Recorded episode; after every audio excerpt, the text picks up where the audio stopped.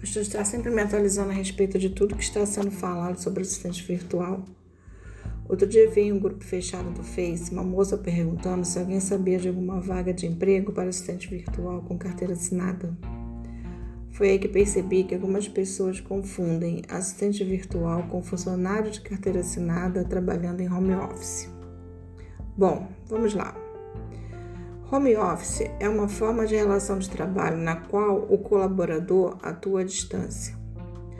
Para isso, faz uso dos meios computacionais para produzir junto à empresa, como se estivesse presente fisicamente no escritório.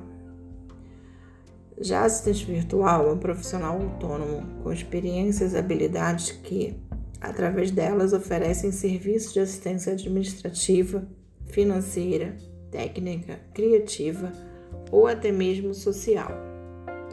Esses serviços são prestados de forma remota para pessoas ou empresas a partir de um home office, ou seja, na sua casa. Na grande maioria, esses profissionais são microempreendedores individuais, né? Que nada mais é que o MEI.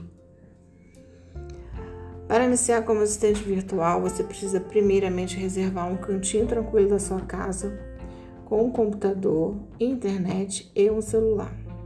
Feito isso, você precisa descobrir, dentre as suas habilidades, de que forma poderá utilizá-las para facilitar o dia a dia de alguém.